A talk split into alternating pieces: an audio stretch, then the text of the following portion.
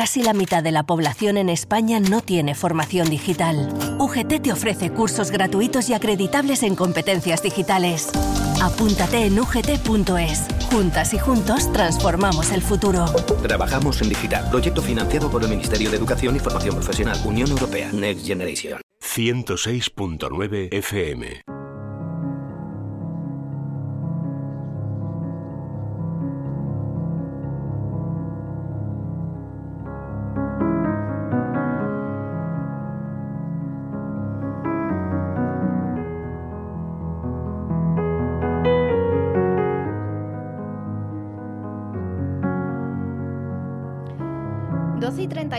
Minutos, estamos en directo en Es la Mañana de Sevilla, en la 106.9. Empezamos a partir de este momento también el espacio dedicado a la psicología y al desarrollo personal, Vivir en Positivo, una nueva semana más, un nuevo miércoles más, con Paloma Carrasco aquí sentada con nosotros en los estudios de radio. Hola Paloma, ¿qué tal? Buenas tardes. Buenas tardes Laura, buenas tardes a todos. Les avanzo que tenemos hoy un programa muy especial, en unos minutos vamos a salir de dudas, vamos a, bueno, a darlo a conocer todo el tema. Eh, el invitado especial que tenemos hoy con nosotros en el programa y mucho más. Pero antes que nada, Paloma, como siempre te presento para los oyentes. Paloma Carrasco es psicóloga, licenciada por la Complutense de Madrid, experta en terapia familiar sistémica. Ella cuenta con una amplia experiencia profesional, compagina su labor en consulta con la divulgación y con la formación de la psicología. Es conferenciante, imparte charlas en centros de negocio, institutos, escuelas, etcétera, etcétera. Y en la actualidad ejerce su profesión en el Hospital Quirón Salud Sagrado Corazón de Sevilla. Y para pedir consulta con ella, ¿cómo lo pueden hacer? Pues a través del teléfono 954 93 76 76 954 93 76 76 o contactar directamente con ella a través de su página web. Es muy fácil, palomacarrasco.com y ahí van a encontrar un correo electrónico que también es muy fácil, es contacto arroba palomacarrasco.com. Y les recuerdo, como siempre, que Paloma también ofrece sesiones online, por si nos están ustedes escuchando, desde cualquier parte del mundo. Paloma, hoy eh, yo lo decía, eh, lo decía en la, en la, introducción del programa, en el sumario, que tenemos un programa muy especial. Vamos a, tratar un asunto que aquí ya hemos abordado en alguna que otra ocasión, que tiene que ver con la hipersexualización de los menores y todo lo que ello conlleva, ¿no? Después. Sí, después y antes y en medio, mm. Porque mm, lo que queríamos hoy era hablar con más profundidad y con más datos y, mm, bueno, y, quizá con, de una manera más, apropiada, ¿no? Em, de ahí que necesitemos que nos venga muy bien el, invitado, ¿no? Em, de un problema que, está debajo de, otros muchos problemas, ¿no? Yo siempre digo aquí, ¿no? Como sistémica que soy, que hago terapia de pareja, por ejemplo, ¿no? Em, el problema de... Me deja que lo introduzca Laura ya la palabra directamente, ¿no? La, la, pornografía. Em, este tema en concreto, pornografía, que para mí es muy importante, mm, diría que tiene la categoría de problema global. ¿Qué significa que es global? Que se introduce en facetas muy diferentes del ser humano. O sea, no afecta solo a una parte, eh, sino que al final sus daños pueden llegar a, a, contaminar o a manifestarse en todas las facetas del ser humano. En concreto, decía, como sistémica, lo he visto muchas veces en problemas de, relaciones de pareja, ¿no? Em, como, como, algo que, que, va destrozando muchas veces y, dificultando muchísimo eh, una relación de pareja sana. Pero aparte me preocupaba también muchísimo la naturaleza adictiva ¿no? en sí que tiene el problema. Entonces, el problema podríamos abordarlo de todavía más puntos de vista porque, bueno, por supuesto está el tema de la industria en sí, ¿no? Y de, muchas más cosas. Mm. Pero en concreto, desde la parte más como psicóloga, de ver la afectación que tiene y ese daño que, que repercute, mm, a mí me tenía como muchas ganas, era algo que se estaba metiendo dentro de mi corazón de decir, yo, tenemos que dedicarnos a esto. Y en medio de eso, sabiendo que no soy experta en eso, em, aunque, aunque ya digo que me sale muchas veces, un tema que me sale mucho en jóvenes, eh, en esa faceta sobre todo adictiva, pero también en esos daños en la sexualidad que puede tener en las parejas, ella en, psicología con adultos, pues es algo que se ha ido puliendo dentro de mí y en medio de eso pues nos hemos cruzado, me crucé en un momento determinado con el invitado que estaba deseando pues traer a la radio. Es un invitado además que has conocido tú a través de las redes sociales, ¿no? Me comentabas, dice, mira, este es el buen uso de las redes sociales. Claro, tantas veces, ¿verdad? Hablamos de las cosas malas de la red y de las cosas buenas, ¿no? Pues gracias a, la, a las redes me crucé un día con Alejandro y la verdad es que, que merece la pena que lo conozcamos. Bueno, hoy tenemos con nosotros en el programa a Alejandro Villena, él es coordinador de la unidad de sexología en la consulta doctor Carlos Chiclana. Él es psicólogo además de la plataforma Dale una vuelta. Hola Alejandro, ¿qué tal? Buenas tardes. Muy buenas, qué maravilla estar aquí. Bueno, muchas gracias eh, por, atendernos y por estar este ratito con nosotros en la radio. Eh, vamos a hablar de un asunto que tú pues eh, controlas bastante bien, sabes bastante de todo lo que tiene que ver con la pornografía y la adicción a los jóvenes. Aquí ya escuchabas a Paloma, hemos abordado este tema en alguna que otra ocasión, pero hoy queremos sobre todo escucharte aprender de ti y analizar un poco con un sentido mucho más crítico lo que, lo que está pasando eh, en nuestra sociedad.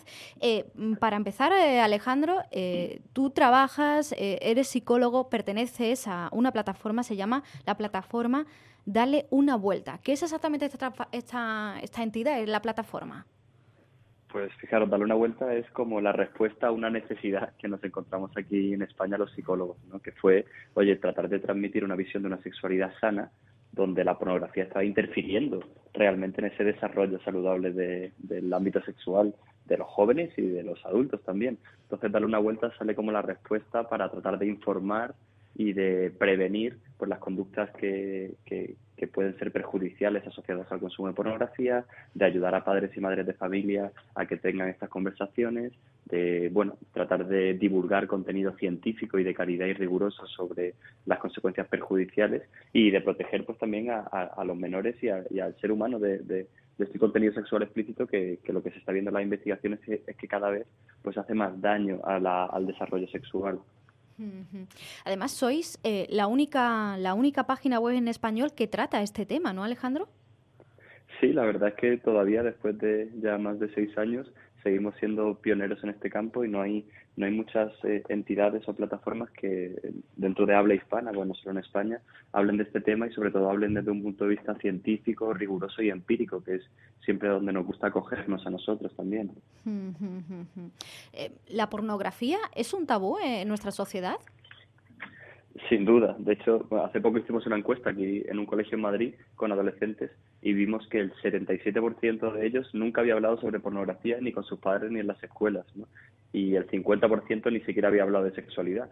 Pues este dato refleja completamente que sigue siendo un tabú, a pesar de que, como decíais al principio de, la introducción, que vivimos en una cultura supuestamente hipersexualizada, donde el sexo está en el menú del día, en todos lados, ¿no? en la publicidad, en las series, en las películas, pero aún así eh, curiosamente, este tema de la pornografía sigue siendo muy silencioso. Paloma, tú hablabas de eso al comienzo de, la sección, de, la sociedad hipersexualizada que tenemos en estos momentos, sobre todo em, esa hipersexualización de los menores, ¿no? Sí, eh, bueno, lo vemos todos, ¿no? O sea, yo creo que está clarísimo, eh, como ha dicho Alejandro, ¿no? Nos, nos ofrecen y se mete y se habla de sexo en cualquier momento, en cualquier circunstancia y a cualquier edad, como algo normal. Ya no hay, eh, salvo las series más infantiles, las demás, las juveniles, ya directamente introducen el tema eh, del sexo. ¿no? Sin embargo, es verdad que la pornografía se habla menos cuando el acceso a la pornografía cada vez es más sencillo y más fácil, ¿no? sobre todo en esta era digital en el que prácticamente cualquier niño a partir de los 6, 7 años tiene acceso a una tablet. ¿no? ese es el peligro. Si no hablamos de ello, o sea, fíjate, algo tan sencillo, tan, tan bonito también como padres, ¿no? porque eh, aquí me sale la faceta psicóloga, pero también me sale la faceta madre, ¿no? Eh, que sería poder hablar con nuestro hijo de cualquier cosa, de cualquiera, sobre todo los temas que pueden ser más importantes en su desarrollo. ¿no? Y, por supuesto, tenemos que estar capacitados. eh, primero, que no nos dé ese apuro, esa vergüenza, ¿no? Por tabú, por, porque no sabemos. Luego también a mí me gustaría eh, decir que creo que a veces eh, le damos una connotación muy inocente a algo que es muy dañino. Es decir, nos creemos que, bueno, que tampoco es como si no fuera una especie de juego infantil que puede quedar en nada, como si fuera una fase, ¿no? Una, bueno, es que está en esa época, tú sabes, hmm. ¿no? Es que hay cosas que, que una vez que, que, que entramos en, ese, en esas áreas, es más difícil de lo que puede parecer eh, salir y luego muchas veces ese daño que se puede recuperar y se trabaja y por eso eh, tenemos a Alejandro Aquino que se dedica a eso. Yo a veces también lo, abordo en la consulta. Por supuesto que todo es mejorable y se puede tratar, pero es verdad que, hay un daño que, que, está ya hecho, no sé cómo explicarlo, ¿no? que no es tan sencillo. El poder, de, sobre todo de la imagen, ¿no? de, esa comunicación visual que, llega de esa manera tan potente, sobre todo en la infancia y en la adolescencia, Em, se puede quedar incluso en el semi-inconsciente, ¿no? O sea, luego a veces podemos seguir teniendo... Esto pasa con las películas de terror muchas veces, ¿no? ¿Por qué no son apropiadas a veces? Pues porque el niño puede quedarse con un daño hecho que luego, por ejemplo, pues se pueden tener pesadillas durante mucho tiempo, ¿no? Pues con, con la pornografía también puede pasar esto, ¿no? En cualquier caso, a ver, Alejandro, ¿qué opina? Alejandro, que quería preguntarte, y, Paloma, a ti también, a ver si... No, mm, a mí me gusta siempre pues explicar todo lo que tiene que ver con la psicología con palabras muy claras para que todo aquel que nos esté escuchando entienda perfectamente y lo vea claramente de lo que estamos hablando. No sé si me podrías poner algún tipo de ejemplo de lo que es una hipersexualización de un menor, de un, de un niño. ¿Qué actos o qué conductas solemos tener en la sociedad que, que impliquen eso, que estamos hipersexualizando a, a un niño. Bueno, yo creo que simplemente con pegarnos un paseo por las redes sociales podemos ver muchas conductas hipersexualizadas, ¿no? O sea, al final, más que hipersexualizadas, incluso diría que son pornificadas, porque la sexualidad debería ser algo positivo y bueno que incluya todas las dimensiones de la persona. El problema es que la, la pornografía o la visión pornificada solo incluye una visión muy reduccionista del cuerpo, de la sexualidad. Y esto es lo que solemos ver en, las niñas, en los niños pornificados o hipersexualizados en las redes, que hay como más protagonismo de ciertas partes del cuerpo, que hay como unas poses muy sugerentes o muy sexualizadas que no son apropiadas a su edad. En las chicas también, pues mucho uso de maquillajes, una exposición de la intimidad, ¿no? Forzarle a hacer bailes muy sensuales. Todo esto que parece inocuo y que bueno, pues que recibe cierto cierta retroalimentación social a través de los me gusta, los comentarios, pues es una manera de ir mandándole mensajes al adolescente en el que, oye, pues tu cuerpo está para la exposición y a través de tu cuerpo te van a gustar, en lugar de fortalecer al adolescente, pues en otros ámbitos, ¿no? Como la afectividad, el respeto, la empatía, el cariño, la intimidad, todos esos factores que la pornografía no nos muestra. Por eso decía pornificado, porque eh, la sexualidad es mucho más que, que solo el cuerpo, ¿no? Se me está ocurriendo un ejemplo, no sé si es una conducta que se debería erradicar, eso de que hay muchas personas que cuando ven a un niño pequeño eh, le preguntan eso de que si tiene novio o novia ya, ¿no? Se lo dicen de una forma graciosa, jocosa, ¿no? Porque esperas un poco la reacción que vaya a tener el pequeño. No sé si esto también deberíamos reconducir ese tipo de preguntas, evitarlas más bien. Alejandro. Sí, yo creo, mm. sí, no, yo creo que, bueno, al final como que eh, quizá eso por, por, desconocimiento, al igual que a veces pues compartimos fotos de, pues de primos, sobrinos, hijos, hijas, eh, pues dándose un baño en la piscina, en la playa, exponemos la vulnerabilidad del, del, del menor sin, sin ser conscientes de, pues de realmente lo que implica eso respecto a su propia privacidad y respecto a incluso a, temas casi legales, ¿no? Entonces, bueno, el forzar ¿no? O el tratar de ya darle un tinte siempre a todo, pues de relaciones de pareja, sexualizado, pues yo creo que al final le va mandando mensajes que son incoherentes, porque siempre ha habido esa presión social de a ver si tengo pareja, a ver si no tengo, y cada vez vemos también muchos casos de dependencia emocional, de gente que se fuerza, se fuerza a casarse para, porque socialmente es lo que está bien visto, eh, se siente muy solo si a determinada edad no, o sola, si no ha conseguido pues una pareja o si no ha conseguido pues eh, encontrar ese, esa supuesta y falsa media naranja, ¿no? Entonces, bueno, yo creo que tenemos que intentar eh, tratar con delicadeza este tema, también viendo cada situación y cada persona y cada familia, pero sin duda pudiendo, pudiendo mandar unos mensajes de, de protección de, del cuerpo, de protección de la sexualidad, de que la sexualidad es algo íntimo y algo que pues, debemos respetar también. ¿no? Aquí, Alejandro, aquí decíamos hace poco, no me acuerdo en qué programa fue, mm. hablando del para qué publicas o para quién publicas, ¿no? Em, o sea, mm. realmente em, estas chicas y estos chicos que confunden em, el querer exponerse en el sentido de comprobar hasta qué punto puedo ser guapo, guapa, bello, bella, ¿no? Al final con el atractivo, atractiva y al final directamente con el sexy, no sexy. O sea, hasta que no te hago un, una postura concreta, un, un, movimiento concreto, por supuesto, el maquillaje ¿no? y, la vestimenta, todo eso, parece que, que, ese, o sea, incluso estéticamente hablando, no se ha introducido tanto la hipersexualización. hasta, hasta el punto de lo pornográfico, ¿no? Que es que si no tengo esa característica, no puedo ser eh, admirable por otros, ¿no? O sea, es, como que mm, pongo absolutamente mi motivación en eso, en a ver hasta qué punto puedo atraer, por ejemplo, sabiendo que, porque lo sabemos y eso también hay estudios, ¿no? Que, que tiene más resultado en cuanto a likes cualquier cosa que atrae desde el punto de vista eh, sexual muchas veces, ¿no? Por, eso la publicidad tiene también connotaciones sexuales muchas veces, ¿no? Cuando no hace falta, ¿no? Que para vender una botella de agua haya alguien sexy de por medio, pues, pues, pues saben que vende más, ¿no?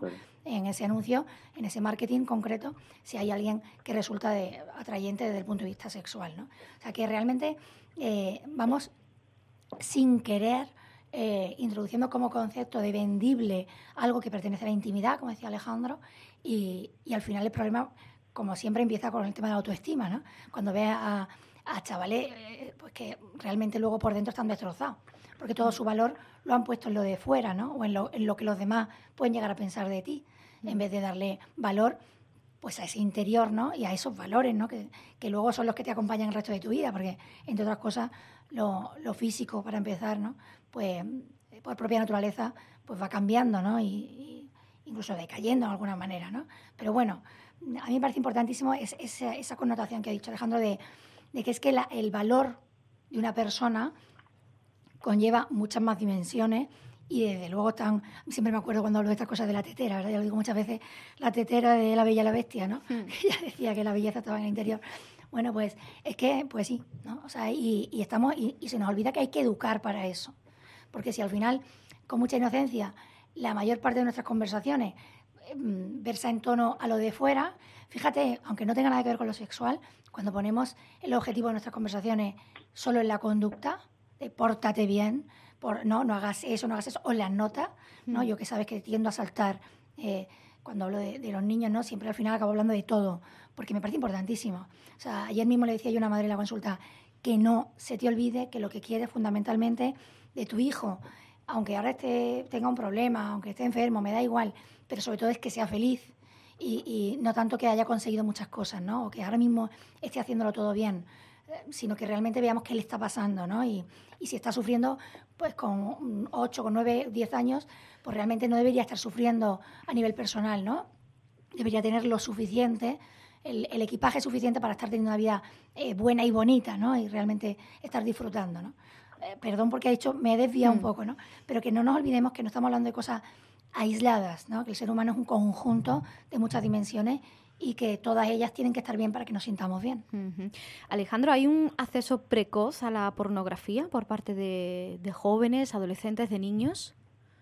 Hay un acceso súper precoz porque en los últimos años se ha acelerado. Es verdad que Internet y el smartphone, pues claro, eso ha permitido pues un, una nave espacial para que la pornografía pues pueda llegar a, a, cada dispositivo. Y a día de hoy en España más o menos la media se encuentra entre los 9 y 11 años como, como edad de, inicio, de primer contacto, ¿no? Sin duda un, un periodo evolutivo donde ese, ese chico, esa chica no está preparado, como antes comentaba Paloma con lo de las películas de terror, ¿no? que pues, me parece un símil muy interesante, en el que empiezan pues, a encontrarse con un contenido que no entienden, donde no tienen una base para gestionar lo que están viendo, donde no saben distinguir entre la realidad y la ficción, a asociar emociones pues como la culpa, la vergüenza, además es un tema tabú y ven que en casa esto no se puede hablar, pero por otro lado les, les, les está activando una excitación fisiológica y corporal y eso les produce una especie de respuesta positiva en cierta medida, aunque sea a corto plazo.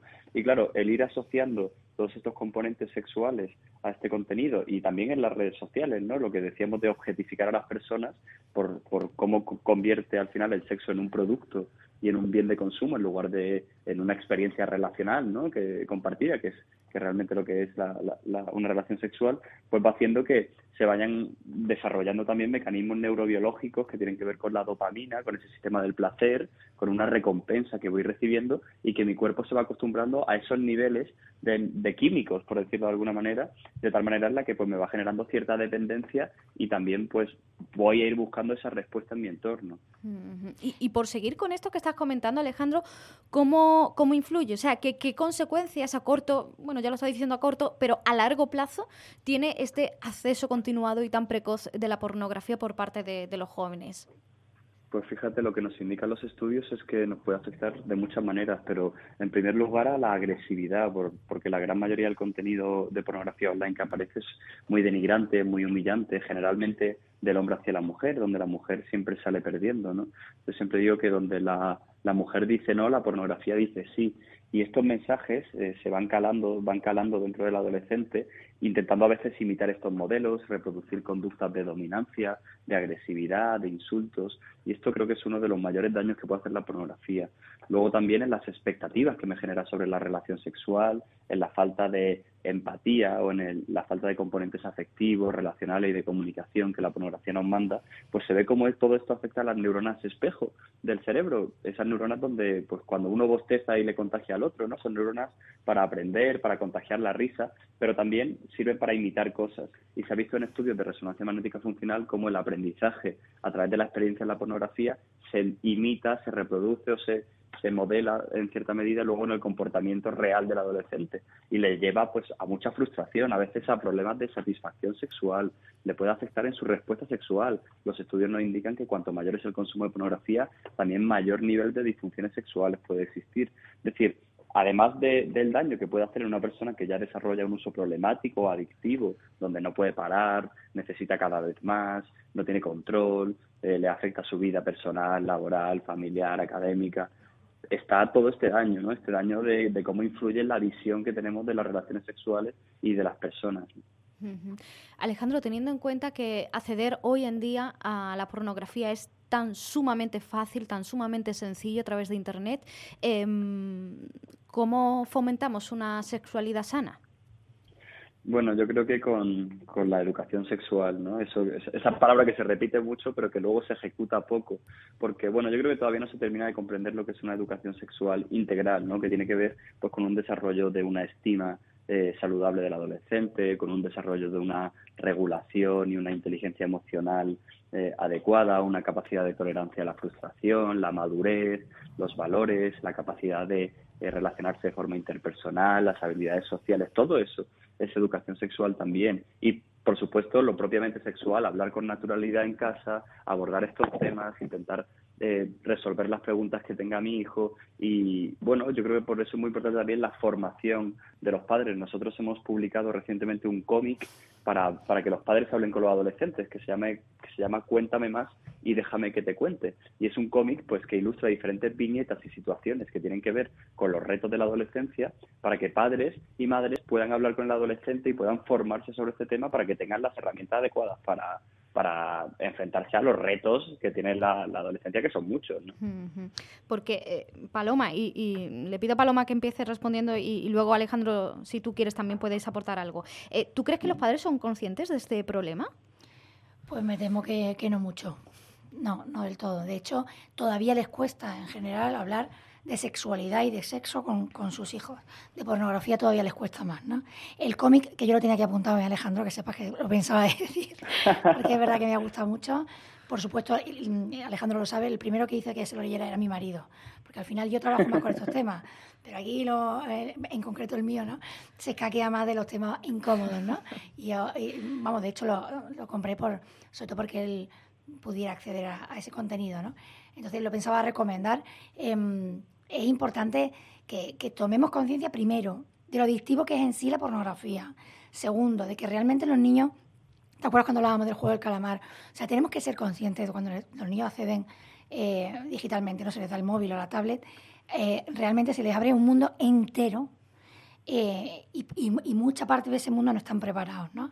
Entonces, si tenemos mucha confianza, el niño en realidad, o sabe que podemos hablar de cualquier cosa con él, pues el niño cuando se encuentre con algo de manera un poco invasiva, porque hay que reconocer que no hemos hablado, que hay una especie de, publicidad con el tema del porno, que cuando empiezas a navegar por ciertas páginas, no, no, o no directamente porque lo busques, a veces que te aparece, ¿no?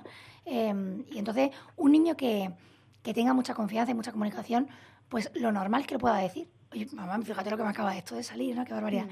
Si no tiene ese clima, por supuesto que no lo va a decir, ¿no?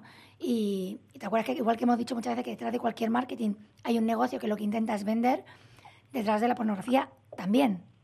El que se dedica al negocio lo que quiere precisamente es que caigan ¿no? en esas redes, cuanto más clientes, mejor. Entonces, hay una realidad que tenemos que conocer Y, bueno, eh, eso que ha dicho Alejandro, nos deberíamos formar. Yo creo que era necesario que hiciéramos este programa. Esperemos que, que se difunda mucho, ¿no?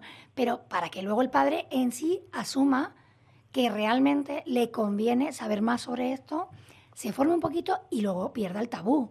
O sea, eh, a lo mejor no sé mucho, pero desde luego puedes hablar conmigo de esto, ¿no? O sea, yo creo que es que eh, romper esos temas que no igual que otras veces hemos hablado incluso de la muerte o de se me ocurren mil temas de las enfermedades, ¿no? ¿Cuántas veces creemos que sobreproteger o proteger a nuestro hijo es eh, apartarlos de todo lo que les pueda hacer daño? No, no, no. Si lo que hay que es prepararlos, ¿no? La educación debe prepararnos para cualquier cosa que nos pueda ir ocurriendo en esta vida, ¿no? Y el acceso a la pornografía, incluso accidental, es una de las cosas que nos puede pasar. Mm. Por lo tanto, es, es necesario que tomemos conciencia y creo que hace mucha falta que la tomemos, porque como tú has dicho, no, no parece que haya mucha, mucha conciencia en las casas, yo creo que no. Alejandro, nos queda ya, sí, eso, poquito tiempo, a ver si nos puedes dar un último resumen, consejo, una reflexión. Bueno, yo creo eso que al final eh, es importante que los padres tomen conciencia de que eh, probablemente el entre el 86 y el 90% de los chicos y entre el 35 y el 55% de las chicas se van a topar con la pornografía, ya sea de forma deliberada o de forma accidental, ya que el 30% de los adolescentes acceden incluso de forma accidental a la pornografía. Y creo que también tienen que ser conscientes de la magnitud de esta industria que mueve billones y billones de euros, ¿no? Y que al final es una industria que tiene más visitas que Netflix, que Twitter, que Amazon y que otras plataformas digitales, porque tiene gran potencia y tiene gran capacidad de llegar al adolescente. Y de eso se encarga, ¿no? Yo siempre a los adolescentes en los talleres les digo, oye, viendo pornografía, aprendes de pornografía, pero no aprendes de sexualidad. A la industria de la pornografía le da exactamente igual que tú quieras tener una buena relación sexual, que tú quieras ser una buena pareja, no se preocupa por tu salud sexual, por tu salud psicológica, por tu salud relacional. Lo único que le importa es lucrarse a través de tus visitas. Por tanto, va a hacer y va a generar todo tipo de contenido para que impacte en ti, para que te genere dependencia, no para que tú eh, lo uses de forma libre. ¿no? La gente cree y se comete un error al pensar que usar pornografía o que la manera de vivir la sexualidad pues eh, de forma libre es, es, a través de hacer un poco pues lo que me dé la gana sin pensar en las consecuencias que ellos tienen, ¿no? Y la pornografía pues tiene muchas consecuencias en el ámbito educativo, en el ámbito familiar, en los menores, en la sociedad en general y sobre todo en la salud sexual de las personas.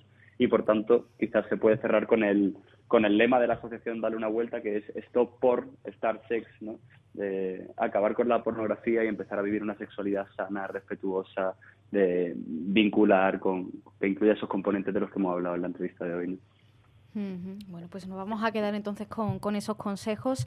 Em, Alejandro Villena, muchísimas gracias por, por, haber estado este ratito con nosotros y bueno, ya te tenemos fichado, o sea que cada vez que queramos abordar un asunto de este tema, em, descuida que te vamos a llamar. ¿eh? Contad conmigo, muchísimas gracias por la invitación. un saludo. Gracias Alejandro. Adiós, adiós, adiós. Bueno, pues vamos terminando ya el vivir en positivo de esta semana. Paloma, muchísimas gracias y de verdad personalmente gracias por traer esta semana este tema, por descubrirnos a, Alejandro Villena, que creo que bueno, pues eh, nos ha despertado a todos eh, muchas cosas y bueno, nos ha abierto los ojos, yo creo. Sí, un tema muy importante y necesario. Hace falta saber la verdad, ¿no? Y los datos. Que por cierto, eh, todo el mundo a seguir a Alejandro Villena en redes. En, en Instagram es Alejandro Villena Psicología, Villena con V pues eh, lo buscan y si no buscan a Paloma Carrasco también, que suele compartir muchos de sus stories y así ya lo localizan. Paloma, muchas gracias. Gracias a vosotros, como siempre. Les recuerdo, como siempre, además, que para pedir consulta con Paloma, ¿cómo lo pueden hacer? Pues es muy fácil, simplemente tienen que llamar al número de teléfono 954 93 76 76 954 93 76 76. Este es el teléfono del Hospital Quirón Salud Sagrado Corazón de Sevilla. Pero si ustedes quieren hacerlo más rápido, pues y es mucho más cómodo, pues entran en la página web de Paloma, que es palomacarrasco.com, y ahí van a encontrar ustedes un correo electrónico que es contacto arroba palomacarrasco.com. Les recuerdo que Paloma ofrece sesiones online por si nos están escuchando ustedes desde cualquier parte del mundo y ya saben que si cuando les duele un pie pues eh, van al médico, cuando les duele el alma, cuando se sienten tristes, cuando notan que la cosa no va bien, pues hay que ir al psicólogo. Terminamos vivir en positivo, llegamos a la una Boletín de España y del Mundo y continuamos aquí en Es la Mañana de Sevilla.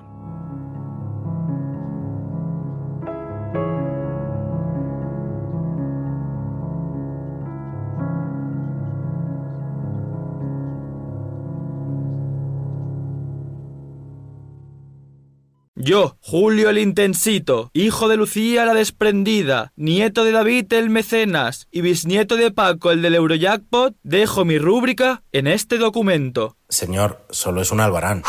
Lo que haga falta, figura. Eurojackpot, el mega sorteo europeo de la 11. Cada viernes por solo 2 euros, botes de hasta 90 millones. Eurojackpot, millonario por los siglos de los siglos. 11. Cuando juegas tú, jugamos todos. Juega responsablemente y solo si eres mayor de edad.